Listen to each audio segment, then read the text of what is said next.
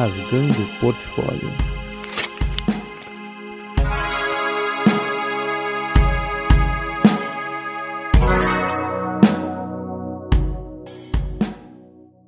E aí, atômicos e atômicas, eu sou o Per Gonçalves, esse é o quarto episódio do Rasgando Portfólio.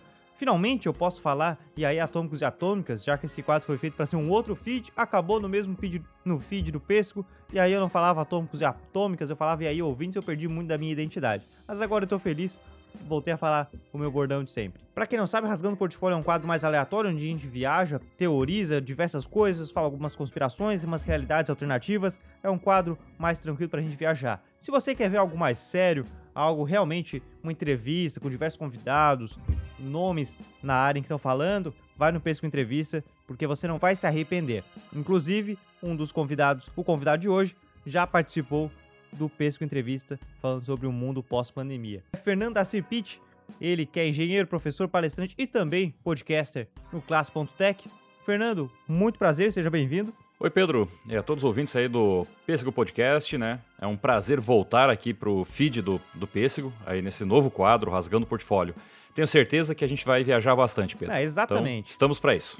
Antes de tudo, mandar um abraço pro pessoal do Podcasts Unidos, um projeto muito interessante que tá lá no Instagram, que tá divulgando diversos podcasters iniciantes, podcasters independentes, estão sempre compartilhando o feed do Pesco, agradeço demais.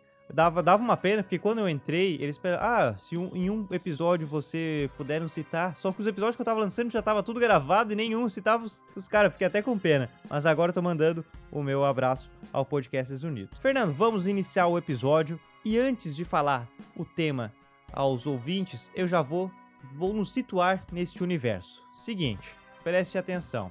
O ano é 2025, a pandemia, ao contrário do que muitos acharam, não melhorou. Muitos daqueles que desobedeciam o distanciamento, iam contra as leis impostas, agora escolheram a reclusão, pois a realidade foi brutal. O vírus mutou-se uma velocidade incrível e a vida tornou-se remota. Além das tecnologias educacionais e da forma de trabalhar, todas elas à distância, serem obrigadas a crescer em curto prazo pela demanda criada, uma outra tecnologia acelerou e evoluiu em passos assombrosos. A realidade virtual. Eventos que tinham previsão para daqui a uns 10, 15 anos chegaram antes do que imaginávamos. O mundo agora é VR. As pessoas viciaram-se em colocar seus óculos e entrarem nas realidades e ambientes escolhidos. Ainda mais com a realidade online, onde turmas das aulas podem cada um em sua casa colocar seus óculos e ver a projeção da sua sala e de seus colegas. Festas, reuniões, passeios, todos feitos da mesma maneira. Todos em suas casas, cada um com seu óculos, em um conflito entre a realidade e o virtual, afinal, quando os óculos são colocados, é que a interação acontece. Aqui é um futuro bem distópico onde a realidade virtual. O pessoal começou a viciar nisso. Vamos teorizar sobre essa possibilidade, Fernando. Na verdade, Pedro, não é, é assim. O quadro ele tem esse propósito, pelo que você me explicou, Sim. de ser um quadro imaginativo. Como seria o mundo se isso acontecesse? Eu te diria que em muitas situações, Pedro, a gente já está começando a viver isso. É, essa questão aí de a gente priorizar a nossa realidade virtual, ela é algo que já vem sendo testado há muito tempo. Basta voltar aí no tempo, né? O Second Life, algumas pessoas mais maduras que viveram aí nos finais, final dos anos 1990, início dos anos 2000, talvez acho que perto de 2010, eu nem lembro de quando foi exatamente, mas Second Life já preconizava um mundo virtual, um segundo mundo, né? Aham. O próprio nome diz, uma segunda vida, um segundo mundo. E isso vem, vem sendo testado, uma hora dá certo, uma hora não dá. E eu vejo que o Second Life é a coisa certa que veio como o Palm, o Palm, né? Ele também era o aparelho certo, mas que vieram no tempo errado. Aí veio o iPhone logo depois, no tempo certo, E vendeu, na necessidade certa e deu certo.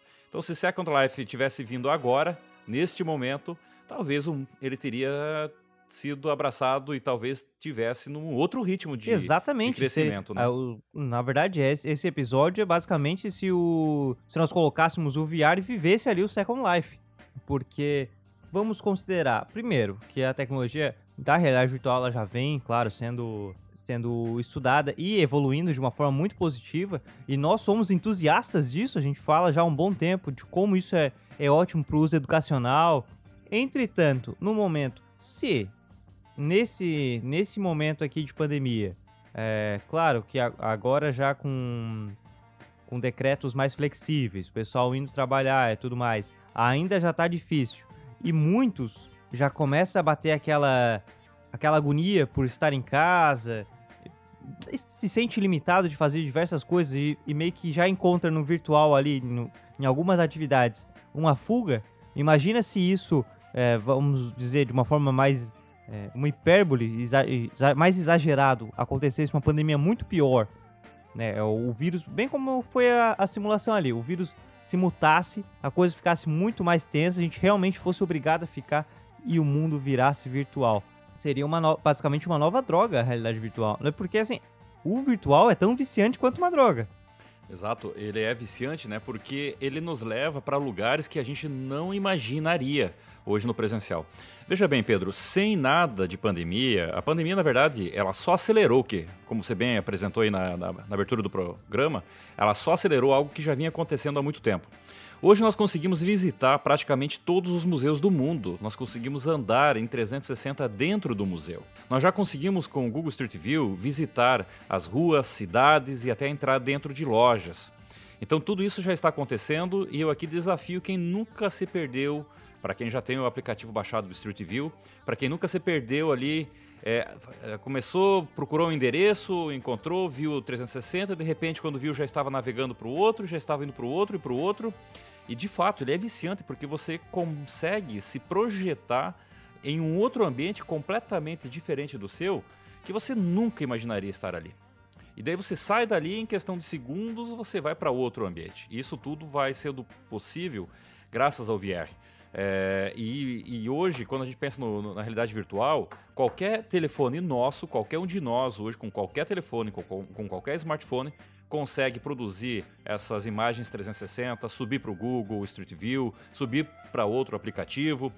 Então, a criação das imagens, o compartilhamento e o consumo dos ambientes em 360 se tornou algo simples, acessível. Uh, para quem quiser comprar um óculos de realidade virtual, a partir de 30, 40 reais já consegue comprar um óculos desses. Então, além de tudo, muito acessível, tanto a produção, quanto a distribuição, quanto o consumo. Né? Então, é algo realmente que já faz parte da vida das pessoas. E Pedro, quando você coloca a questão aí de que as pessoas no pós-pandemia, ou talvez nessa pandemia de um vírus possivelmente mutado que vai continuar assolando aí o planeta por mais dois, três, quatro, cinco anos, ou quem sabe mais, eu diria que a sementinha do vírus já ficou. E quantas pessoas que vão sair daqui com medo de voltar a fazer é, compras presenciais, vai, vão ter medo de voltar para shows presenciais.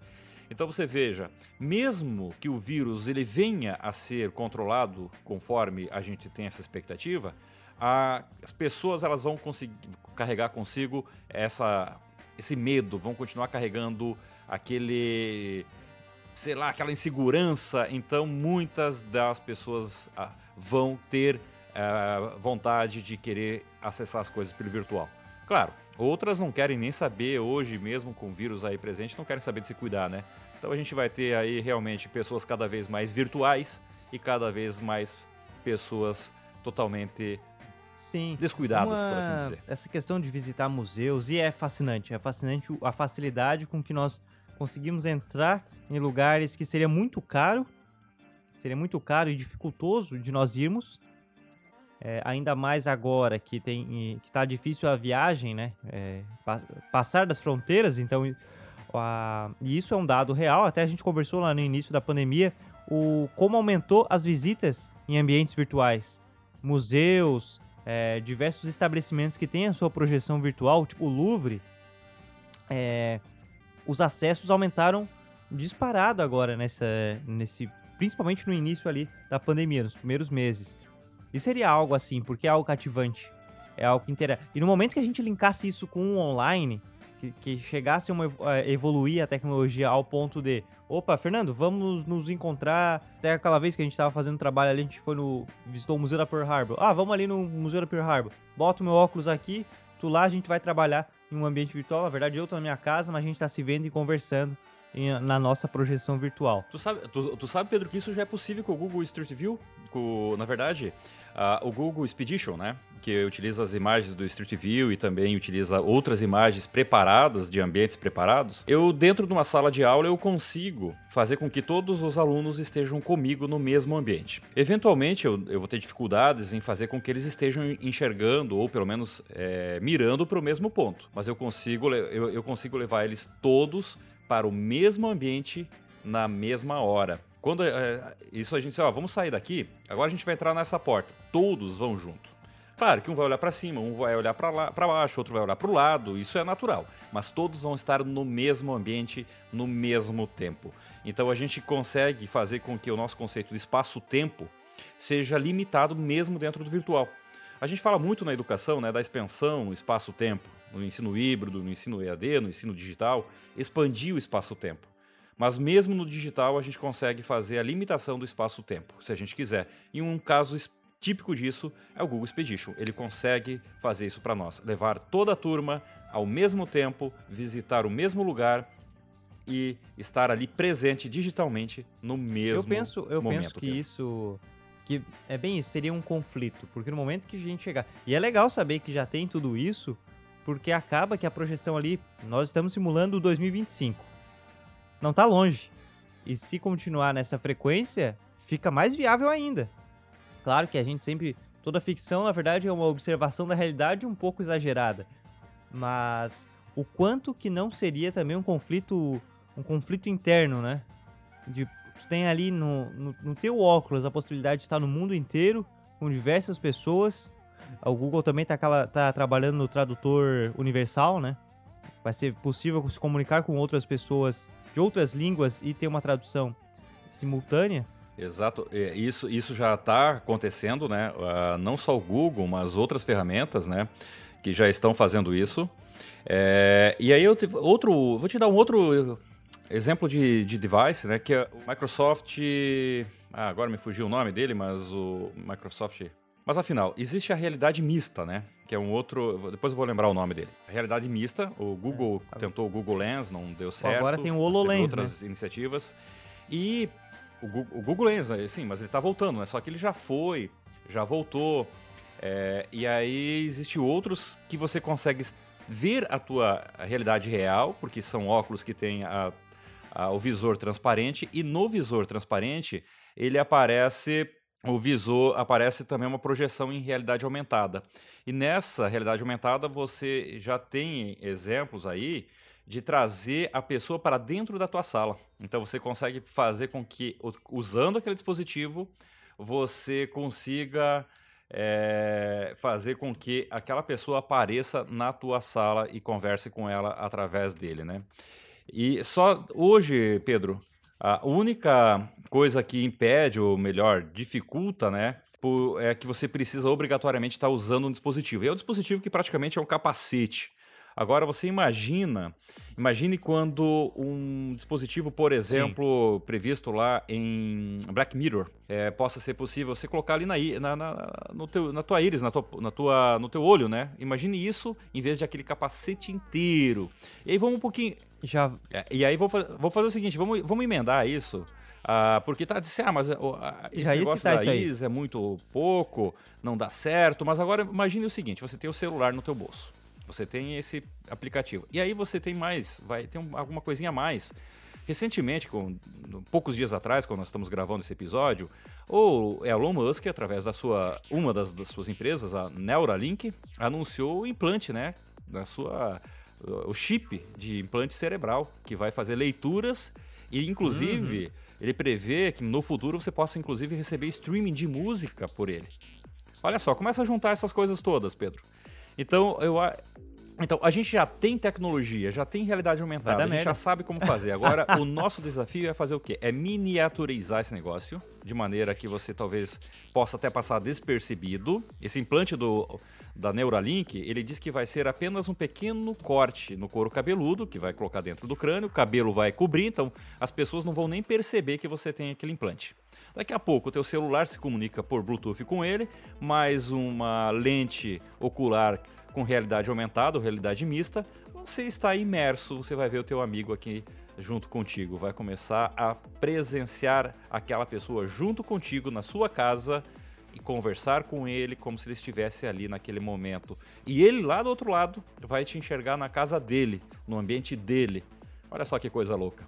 Então, acho que esse é o próximo ponto que a gente vai estar rompendo de fato fronteiras, de, é, fronteiras físicas para as fronteiras digitais. É a forma que nós estamos conseguindo trabalhar para tornar o holograma real. É a forma que a gente. Exatamente. Eu peguei aqui, consegui fazer a consulta. É o HoloLens da Microsoft. Ele é uma. É, o HoloLens. HoloLens. Ele é um dos Porque o Google aplicativos. Glass Tem não deu muito outros, né? certo. O Google Glass não deu muito certo, a Microsoft pegou a ideia e, e seguiu investindo. E aí é que tá. Por quê? No momento que começasse essa demanda por VR, começasse a, a, a pessoa a procurar muito mais, opa, realmente estamos tudo tendo que ficar em casa tal, o mercado iria perceber, opa, vamos investir aqui. Aqui é a hora. Vamos começar a investir. E aí viria. E viria ideias como. E eu já ia citar, quando tu falou, já ia falar do futuramente colocar no olho, de fato. Momento que a gente colocasse no olho, porque aí se tornaria muito possível aquelas as projeções ho- hologramas de fato, só que em vez de serem uma luz, nossa, é o nosso o que nós implantamos né, na retina que estaria permitindo a visualização daquilo ali. Uma questão muito cibernética, uniria muito também a medicina com a com, com essa questão e que é o, e é o futuro, né? Nós estamos cada vez mais ciborgues. A gente, é, eu acho muito interessante. É claro que eu sou muito receoso com essa questão de tecnologia porque eu tenho, eu tenho muito medo disso. Entretanto, uma coisa que a gente ignora porque não está ligado à internet, não está ligado ao computador, mas que já é uma evolução tecnológica, por mais que analógica e mecânica, é o óculos. Sim. Isso aqui já é uma evolução tecnológica que a gente, de uma forma meio. é, já é um tipo de ciborguismo. É o ser humano usando de uma tecnologia para melhorar uma, defa uma defasagem física. Exatamente. E aí, Né? quando você fala de ciborgue, eu na verdade já classificaria nós, seres humanos, como ciborgues. Todos nós já saímos de casa com um celular. Todos nós. Então a gente já tem uma extensão do corpo. Muitas vezes esquece filho, e esposa e marido e carteira e esquece tudo, mas não esquece o celular. A pessoa se- celular. pode sair nua pra rua. Ela não vai se sentir tão é, indefesa quanto se sair pra rua sem o celular ou se o celular tiver com a bateria arriando, né? Então você vê, já- já é uma extensão do corpo. O celular já é uma extensão do corpo, já é uma forma de ciborguismo. Ah, com certeza, com certeza. Aí nós temos o projeto do, do Elon Musk, é o Neuralink, né? Neuralink, exatamente. Ele anunciou agora no dia 28 de agosto, para situar os nossos ouvintes, é, uma. Ele fez através de uma live, né? Em que ele implantou esse chip num porco. É, por que o porco? Porque o porco tem uma característica de fisiológica muito semelhante ao ser humano. Então, em questão Sim. de, de respostas e tudo mais. E esse porco estava andando dentro de um cercado, num teatro que montado especialmente para isso, e conforme ele andava, esse porco ele emitia sinais, ele ia fazendo os seus movimentos e esse chip ia fazendo a leitura das ondas cerebrais e transmitindo via Bluetooth para um computador que fazia as leituras. Então, na- nesse momento é só uma leitura através de Bluetooth.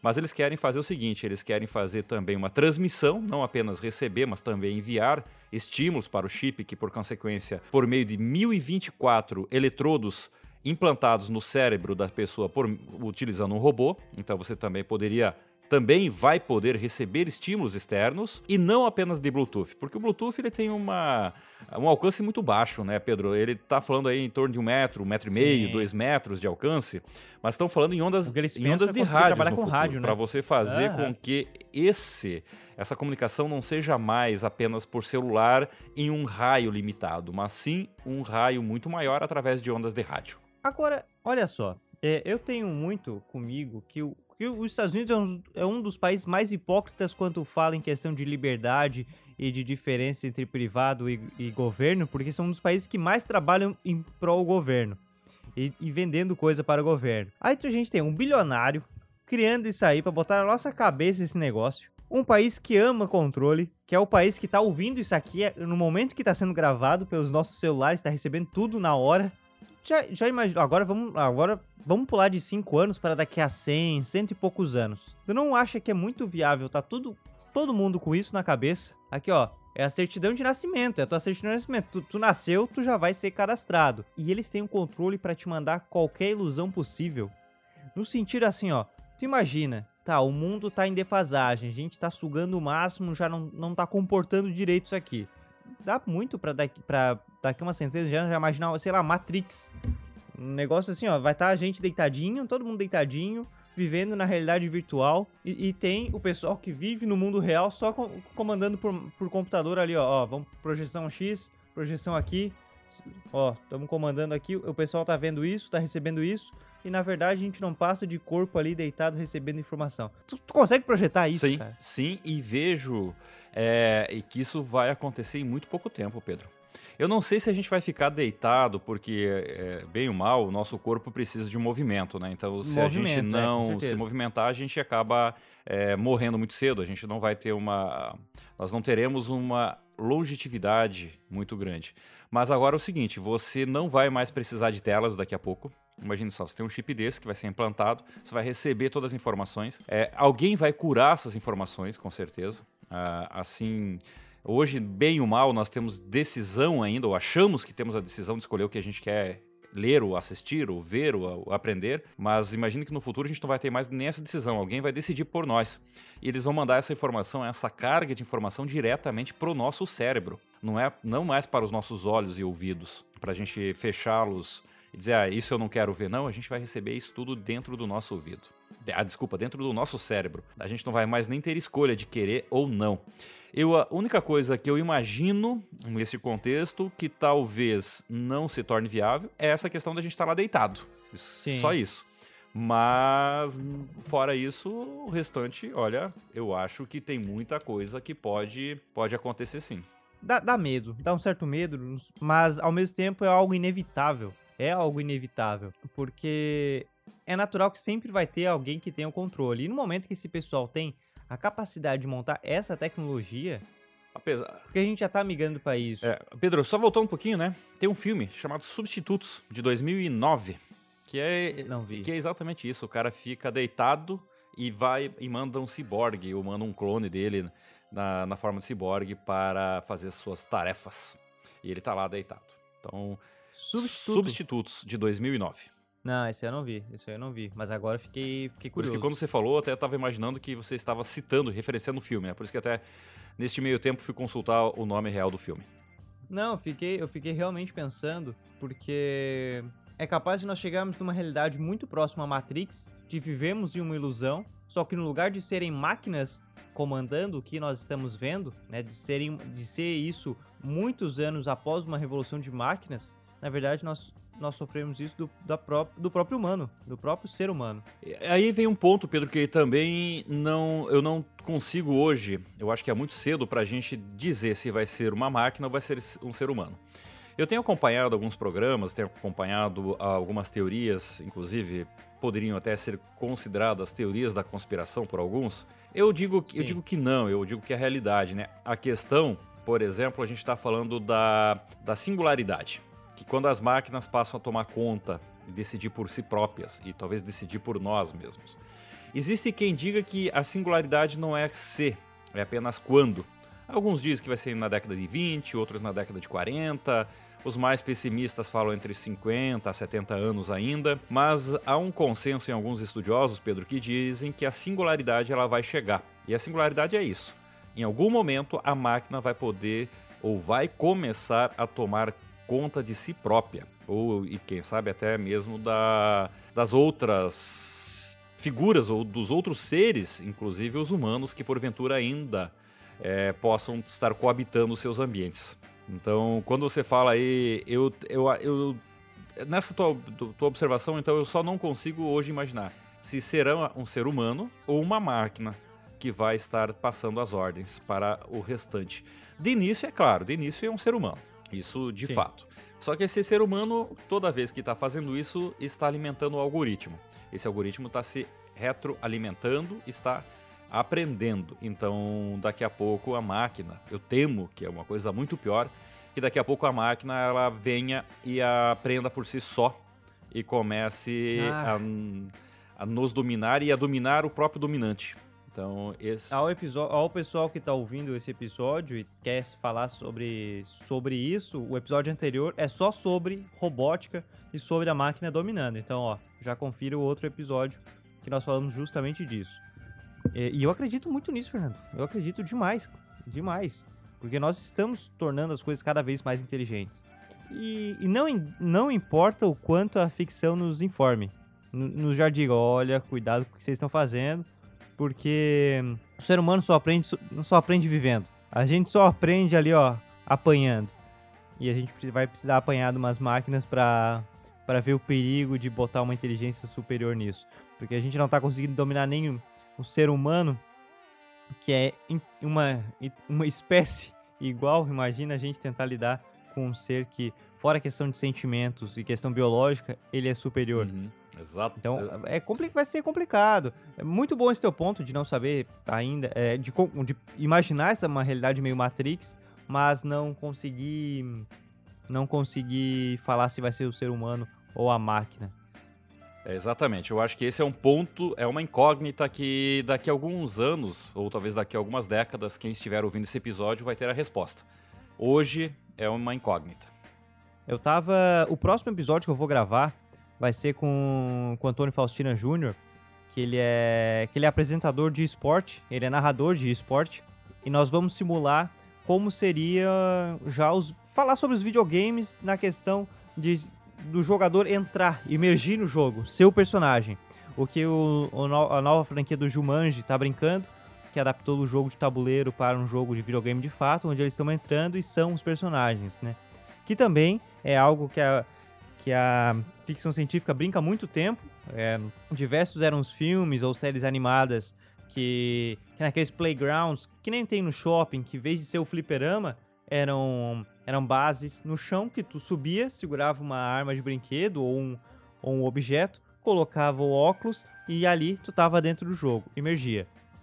E, já, e também na realidade dos jogos é algo que vem se tornando realidade. Cada vez mais as pessoas estão querendo emergir nos jogos. É, já tem sim jogos que a gente consegue ver no VR, ainda não é a mesma, a mesma qualidade de jogos de plataformas como, ah, sei lá, o PlayStation, o Xbox. Isso eu já não vou ter tanta propriedade porque eu não sou muito fã de videogame. Mas é algo que também está sendo trabalhado. E eu acho que vão ser duas pesquisas que vão vir.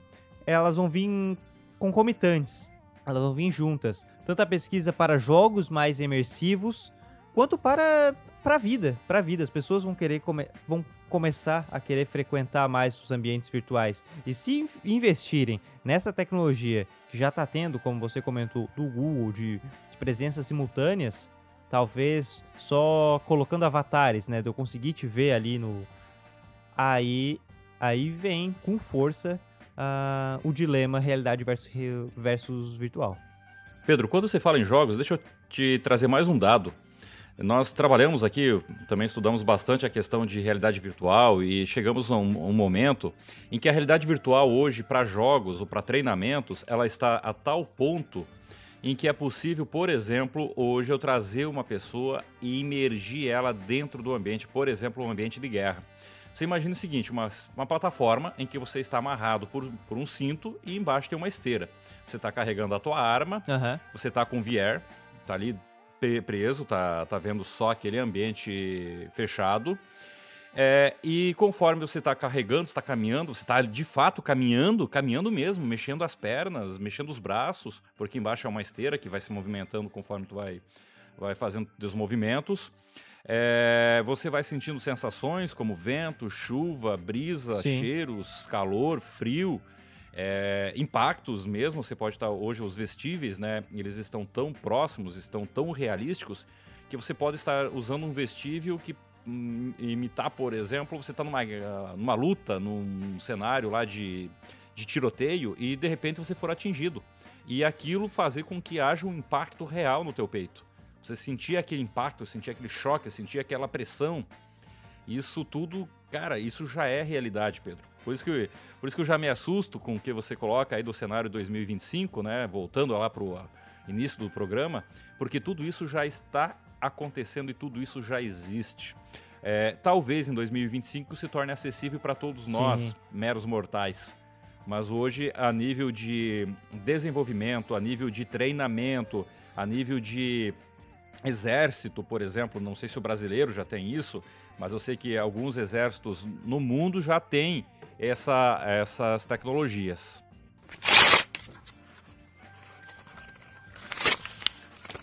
Eu imagino, eu imagino, porque essa do, do sentir o impacto, entre outras coisas, eu já, eu já vi faz um tempinho, mas é, são aqueles detalhes que só não tem, não tá mais avançado por, pela questão do custo. Agora, agora, porque cada vez mais vai ficar o, o investimento vai ser maior e vai se tornar uma realidade ainda mais. Principalmente para treinamento de exército, essas coisas. Exato, né, Pedro? E você imagina os simuladores de avião, por exemplo, os simuladores de blindados e outras tantas coisas. Você consegue hoje estar dentro de um simulador. Ali no, você, uh, usando VR ou não usando VR, você pode estar usando, inclusive, uh, monitores. Ele vai te trazer o mesmo é, sentimento, mesma sensação de que você estivesse ali presencialmente, que você estivesse ali é, dentro daquele ambiente, dentro daquela situação, como se você estivesse lá no foguete, você estivesse Cada vez mais não vai ter. É, de fato, Pedro, eu acho que hoje o grande limitante é custo, é acessibilidade. Exatamente. Mas 2025, isso tudo vai se tornar muito mais acessível. Então, olha só, Pedro, em 2007 foi lançado o primeiro iPhone. E em questão de 10 anos, 12 anos, quanto evoluiu? Quanto acessível se tornou? Olha, a gente é, só eu acho que tem. nós estamos chegando lá. Nós ainda temos policiais e soldados pela questão de custo. Humanos. É, humanos pela questão de custo. Eu duvido muito que seja um robô programado, porque tem detalhes que o policial tem que ter o, jeito ali. Tem que saber, opa, vou fazer tal coisa para conseguir tal coisa. A, a, malandragem da profissão, né? Que tem que tem que saber como. É, imagina, ainda mais sendo policial, que é uma, todo dia naquela realidade ali, pesada. Robocop só não é verdade porque é um humano robô. Porque se fosse um cara numa, num painel de controle controlando a máquina ali, o policial robô para fazer as coisas, aí seria totalmente viável. Porque eu. De novo já existe, Pedro. Sim, com certeza. Já existe Só questão pra... de orçamento. Você tem o, o, o, os, os veículos não tripulados que já fazem incursões em lugares mais perigosos, no, no deserto, exército, no deserto, por exemplo. E também você já tem isso que, em, em treinamento para você mandar, por exemplo, num esquadrão antibomba. Você já manda um veículo não tripulado para fazer a, a desativação da bomba. Tá lá, o carinha atrás no joystick, fazendo o controle, né? Olha só, no seu ambiente com ar-condicionado, ar-condicionado, o robô muito mais forte, muito mais resistente, muitas vezes até com outras particularidades, outras capacidades que um humano não teria, e o humano com muito mais é, leituras simultâneas. Imagina ele está fazendo esse contato, mas ele está tá ouvindo, está vendo, ele tem sensores, a, tem outras câmeras que estão auxiliando. É a união do homem e máquina, né? E aí, voltando para o substituto, então, para algumas profissões, como você falou, para policiais, eu acho que daqui a pouco, sim, policiais, é, militares, daqui a pouco, para este tipo de aplicação, você poderia sim ter uma situação dessas. O cara não estaria como o Matrix, mas ele estaria dentro de uma, uma cabine de comando sim, fazendo o seu, o seu, controle. E olha o detalhe: você não precisa ter um, um policial robô para cada policial humano. O policial robô pode ser o mesmo, num turno de 24 horas. Você só vai alternando os policiais que estão comandando ele. Uhum. Você não precisa trazer ele de volta para o pelotão, não precisa alimentar. Você pode ter os, os soldados é, que estão ali comandando todos dentro de um centro de comando e o policial vai e fica um dia, dois dias, três dias, enquanto tiver bateria, enquanto tiver energia, tá lá, fazendo as suas incursões, fazendo o seu mapeamento, fazendo todo o trabalho que deve ser feito com total segurança, né? Porque, claro, que com certeza um equipamento desse vai custar alguns milhares, com talvez certeza, milhões de dólares. Mas não é uma vida humana que vai estar ali. A vida humana está por trás dos botões, controlando e comandando. E aí, Pedro, eu queria só fazer uma emenda aqui que eu acho que esse tipo de coisa, quando vir a acontecer, em grande escala, porque como a gente falou, já acontece Sim. em casos bem específicos, mas quando vir a acontecer, eu, eu acho que isso é um grande benefício. Você ter uma pessoa, você ter um humano controlando uma máquina e mandando essa máquina para lugares distantes, para lugares perigosos, para lugares é, insalubres. Cara, isso é a melhor coisa que pode acontecer. O meu receio, o meu medo é quando você começar a incutir dentro, embutir dentro dessa máquina inteligência, embutir dentro dessa máquina capacidade para tomar decisões. Tá. Aí sim, Aí começa o Aí tá o problema. perigo, E nós tá estamos perigo. caminhando para isso. Há pesquisas para isso. Esse é o meu grande Aí receio. Eu não tenho receio em você ter integração homem-máquina, em que a máquina seja controlada por um humano remotamente e faça mais do que o humano faria presencialmente. Não é problema. E- Agora, quando essa máquina começar a ter capacidade de pensar, capacidade de tomar decisões, capacidade de sentir e inferir sobre o que ela está vendo, aí é o problema. E aí ela vai querer matar nós todos. Singularidade chama-se isso. Para quem não ouviu ainda, para quem não conhece o termo em que a máquina passa a ter o controle de si própria e, quem sabe, até daqueles com que, com que ela coabita, chama-se singularidade. Máquinas passam a pensar e tomar decisões por conta própria. Vai acontecer. Não é se, é quando. O Homo sapiens exterminou seus, seus primos. Porque era mais forte e mais, mais inteligente. forte, mais inteligente. No momento que tiver a singularidade, quem é que tá consu- tendo, tendo recursos para ser bem distribuído? Tá consumindo uma terra e meia. É, eu, eu tava vendo um documentário sobre o que aconteceria. Isso aí faz anos, faz anos que eu vi. O que aconteceria se do nada o ser humano sumisse. Sumisse. Deu. O ser humano sumiu. Ia ser extremamente prejudicial para o planeta, porque nós já criamos diversas usinas, diversos, diversas construções que quem sabe comandar são nós. E se não tiver esse comando, afetaria demais a natureza, é, prejudicaria não só os animais, como também os- a, o próprio, a própria vegetação. No momento em que chega uma inteligência superior que, opa, peraí, esse é o problema? Deixa que eu aprendo a controlar isso aí. Deixa, deixa, que, deixa que eu mexo nessa usina. Qual é a nossa necessidade, Fernando? Eu digo pro mundo, qual é a nossa necessidade? Quando eles começarem a tomar decisões. Exatamente. Esse é o meu grande temor, Pedro. E nós estamos caminhando para isso, né? Nós corremos o risco de caminhar para esse caminho. Então, fica aí o alerta. Vamos usar as máquinas ao nosso favor. Vamos usar as máquinas como nós usamos os animais nos séculos anteriores. Mas vamos dominar as máquinas. Elas estão aqui para serem nossas aliadas, para nos servir, para nos ajudar, não para nos dominar. A revolução dos bichos, ela serve muito como uma crítica política. Na verdade, ela é uma crítica política total. Mas imagine esses bichos sendo robôs.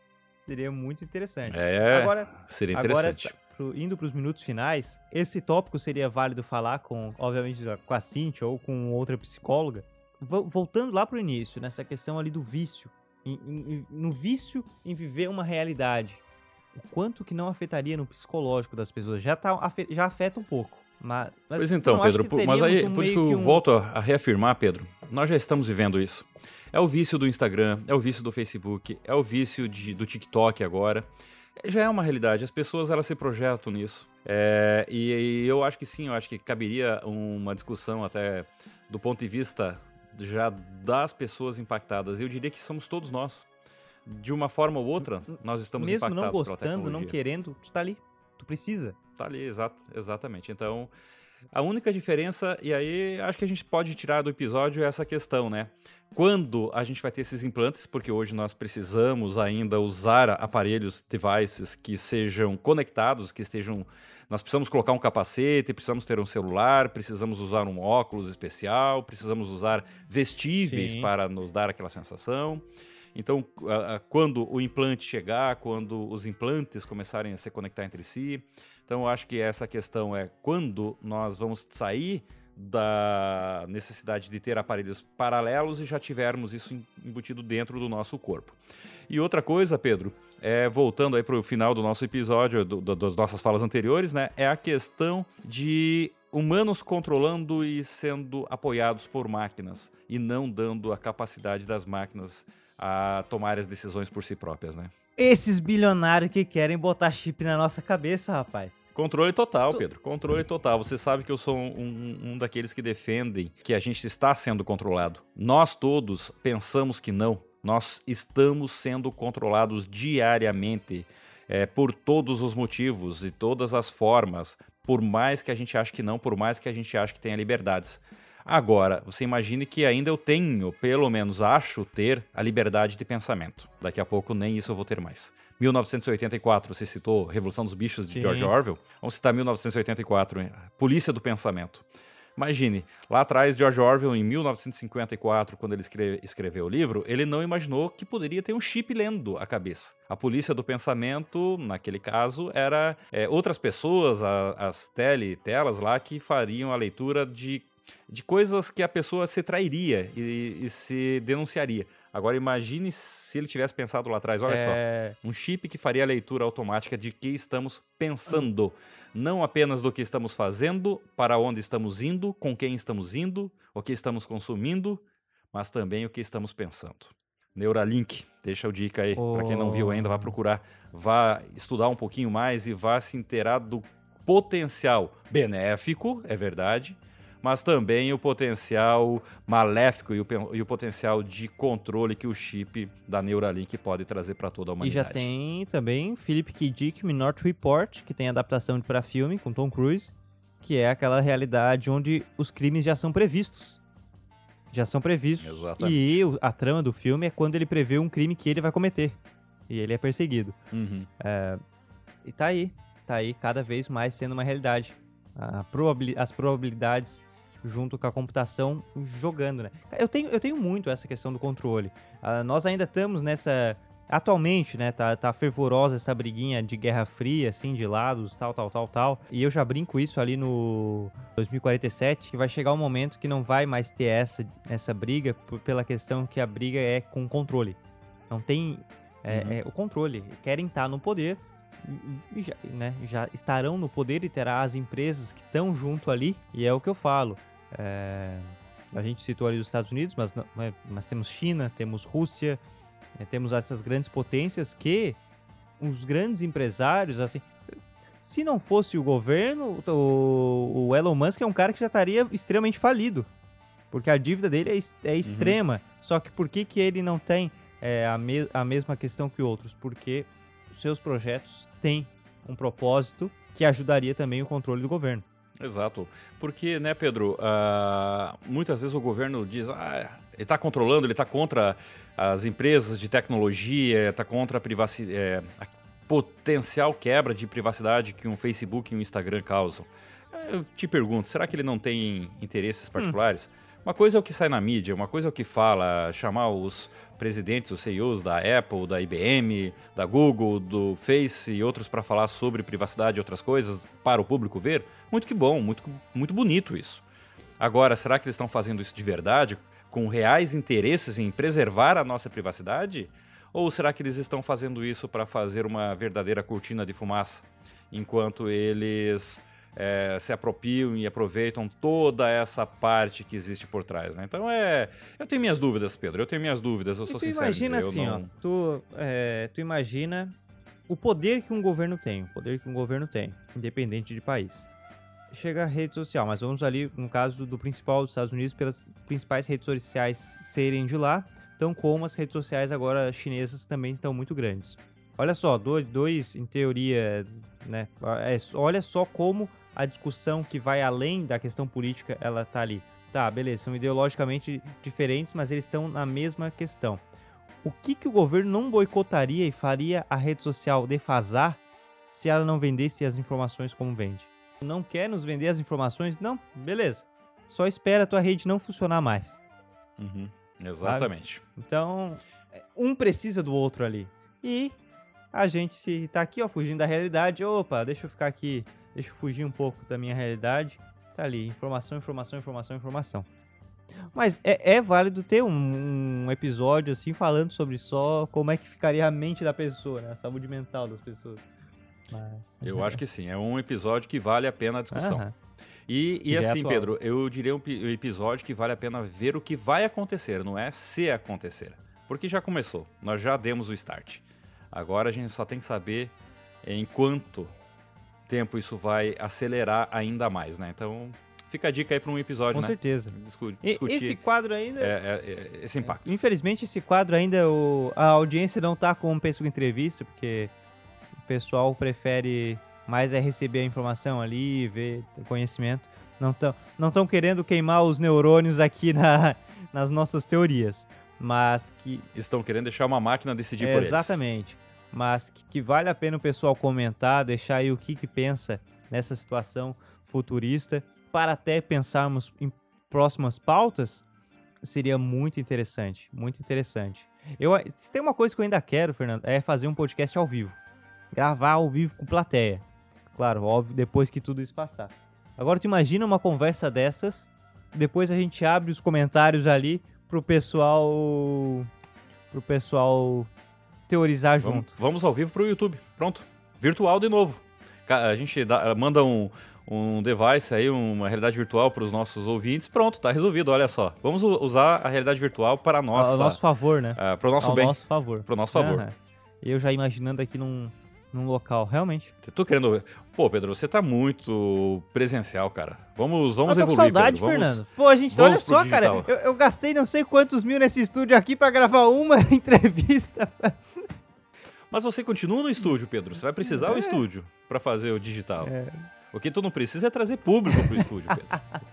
Fato. né? A gente, mas querendo ou não, a gente brinca, mas a gente vai ter que se adaptar, né? A gente- nós estamos tendo que nos adaptar, mas eu não falo só a- ao adaptar à pandemia, a essa questão de pandemia. Nós vamos ter que adaptar a uma evolução muito mais constante, muito mais constante.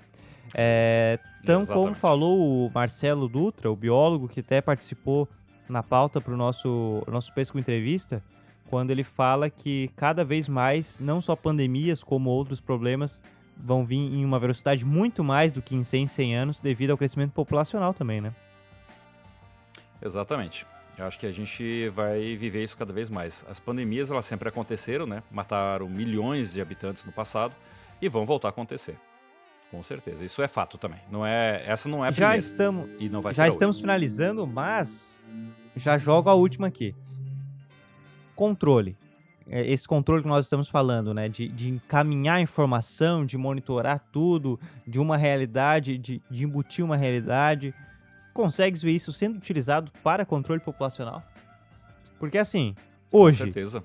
Com por certeza. que, que as pirâmides dos países, o Brasil já inverteu a pirâmide, França, o pessoal não tá querendo mais ter filho. Beleza, não tá querendo mais ter filho, tá cada vez mais aqui, o filho tá aqui, ó. E fazer Instagram pra cachorro. É, Uhum. mas imagina, se só com isso aqui já tá tendo toda uma, uma aceleração, era natural que tivesse menos filhos, é natural, é natural. Entretanto, a tecnologia, é, a forma que nós lidamos e vi- convivemos com a tecnologia acelerou esse, essa, essa inversão. Isso é um caso. Esse controle, não acho que aceleraria e conseguiria acelerar ainda mais um controle populacional? Com certeza. Isso é, isso é inevitável. Você vai, vai ter isso como uma das consequências, né? Não só o controle po- populacional do ponto de vista de controle de natalidade, que é uma Aham. coisa, mas o controle populacional do ponto de vista de querer com que a população faça o que o governante, o, o que o dominador queira que ele faça também. Então você eu colocaria o controle populacional em duas situações, o de natalidade e o de controle mesmo de gado, né? É o gado que vai para onde o criador quer que o cara vá. Isso sem sombra de dúvida. Já estamos. De novo, não Já é tem futuro. a questão já é da presente, engenharia Pedro. genética, né? Das pessoas elas já estão projetando como vinha o filho. Que claro, isso é muito Exato. caro, ainda é realmente para quem tem muito dinheiro, mas eles já estão montando o seu avatarzinho, né? Na medida que a genética atual permite. É, Mas isso aí já é uma pauta para um episódio, um, para um outro episódio. Fernando, Vamos deixar ele- deixar, deixar agendado já pro próximo, ao vivo no YouTube. Vamos, vamos fazer ao vivo, vamos fazer ao vivo.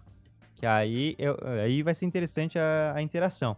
Mas é isso, Fernando, muito obrigado pela tua participação novamente, agora em um outro quadro. Daqui a pouco volta no Pesco Entrevista, daqui a pouco volta aqui no Rasgando Portfólio.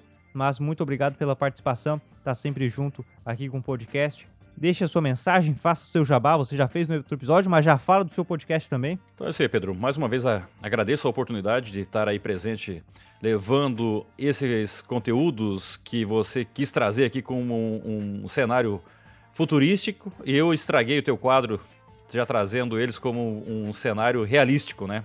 Então, já trazendo, na verdade, a questão toda que já está acontecendo. Então, eu deixo o nosso, deixo o meu alerta aí para todos que estão assistindo, ouvindo, para que tomem o cuidado e do que fazem, com o que fazem e fiquem preparados, né? E também convido aí para conhecer o Classe Tech, o podcast em que a gente fala de tecnologia e educação, é, sempre relacionando as duas. Estamos aí finalizando uma série de profissionais pós-pandemia.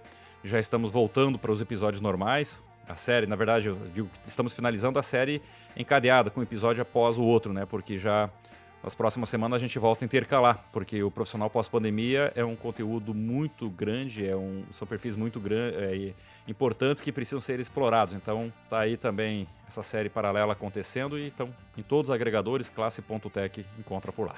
Perfeito, Fernando. Muito obrigado pela participação. Muito obrigado a todos que ouviram. Por favor, comentem, divulguem, mandem sugestão de pauta. É muito importante para que o podcast continue criando mais conteúdos. Muito obrigado a todos que ouviram. Em breve estou de volta com mais um episódio do Rasgando Portfólio ou do Pesco Entrevistas. Enfim, vai acompanhando o feed. Muito obrigado a todos. Um forte abraço, um beijo e até mais.